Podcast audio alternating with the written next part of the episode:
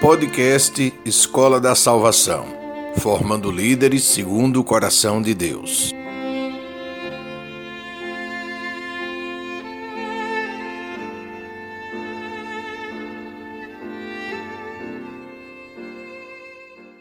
Dor, sofrimento, angústia, perdas, humilhação e perseguição. Todos nós fugimos e lutamos para não viver nenhuma dessas situações.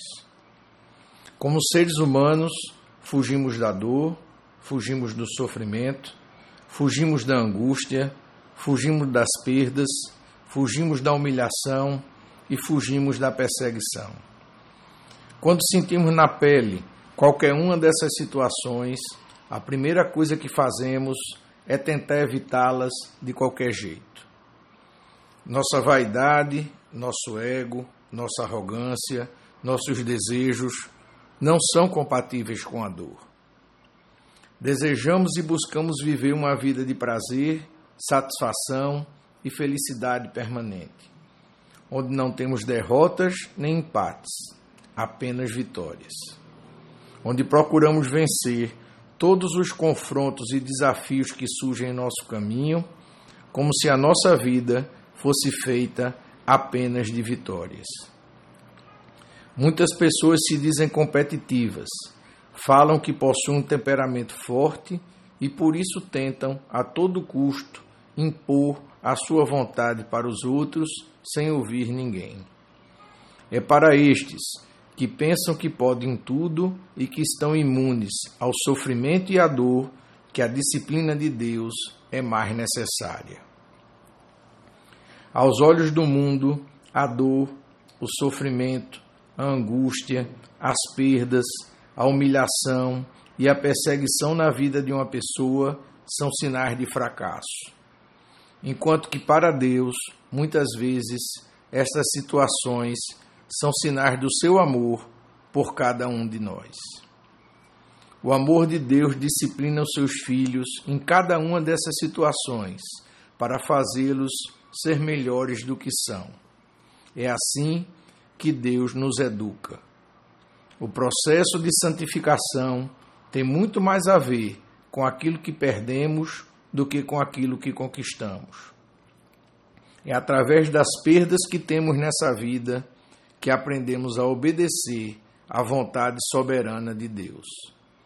Quem pensa que viver no vale da abundância é sinal de bênção está errado. Nem sempre as bênçãos de Deus vêm para a nossa vida na forma de felicidade, riqueza, bens ou lucros.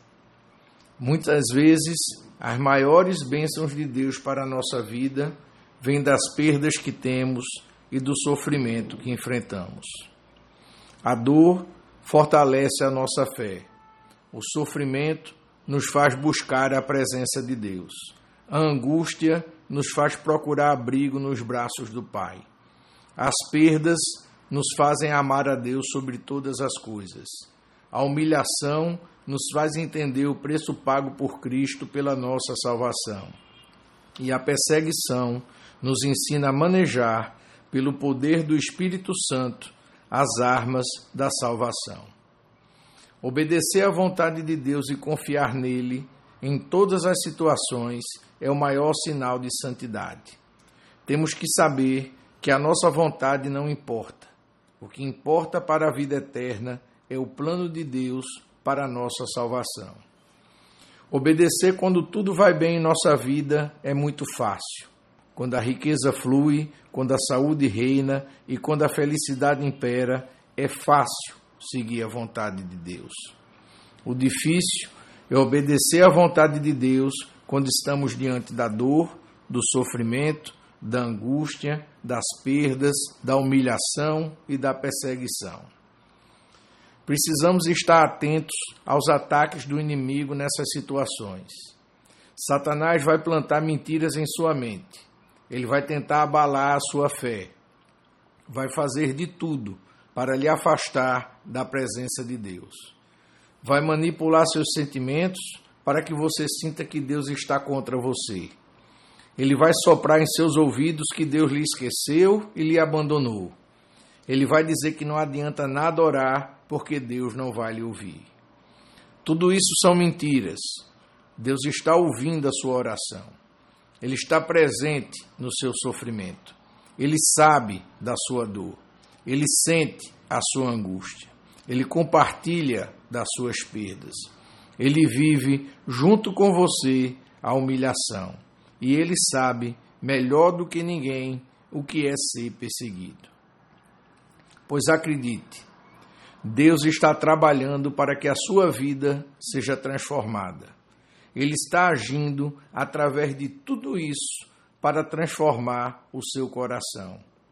Guarde esta certeza. Deus está contigo nas tribulações. Não dê ouvidos às mentiras do inimigo.